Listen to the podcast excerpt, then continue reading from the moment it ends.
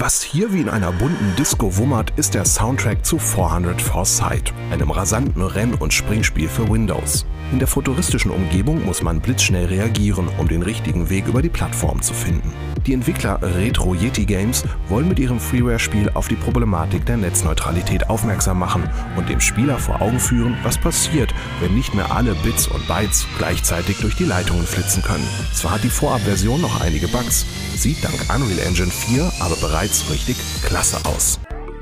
Schön skurril geht es in You, Me, Hell zu, einem klassischen Point-and-Click-Adventure von Jens Steff. Hier sitzen ein Junge und ein Mädchen in ihrer eigenen Alltagshöhle, aus der sie der Spieler entkommen lassen muss. Besonders gut hat uns die Comic-Grafik gefallen, die zuweilen an South Park erinnert. Wer surreale Spiele mag und einigermaßen Englisch versteht, kommt in dieser Freeware auf seine Kosten.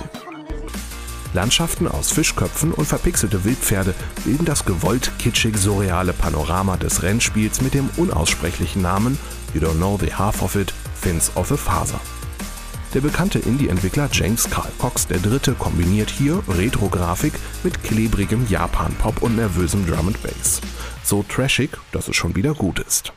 Leiser geht es in Black Bow zu. In diesem schwarz-weiß Sidescroller muss man sich vorsichtig an allerhand Fabelwesen heranpirschen. Geräusche markiert das Spiel mit größer werdenden Kreisen.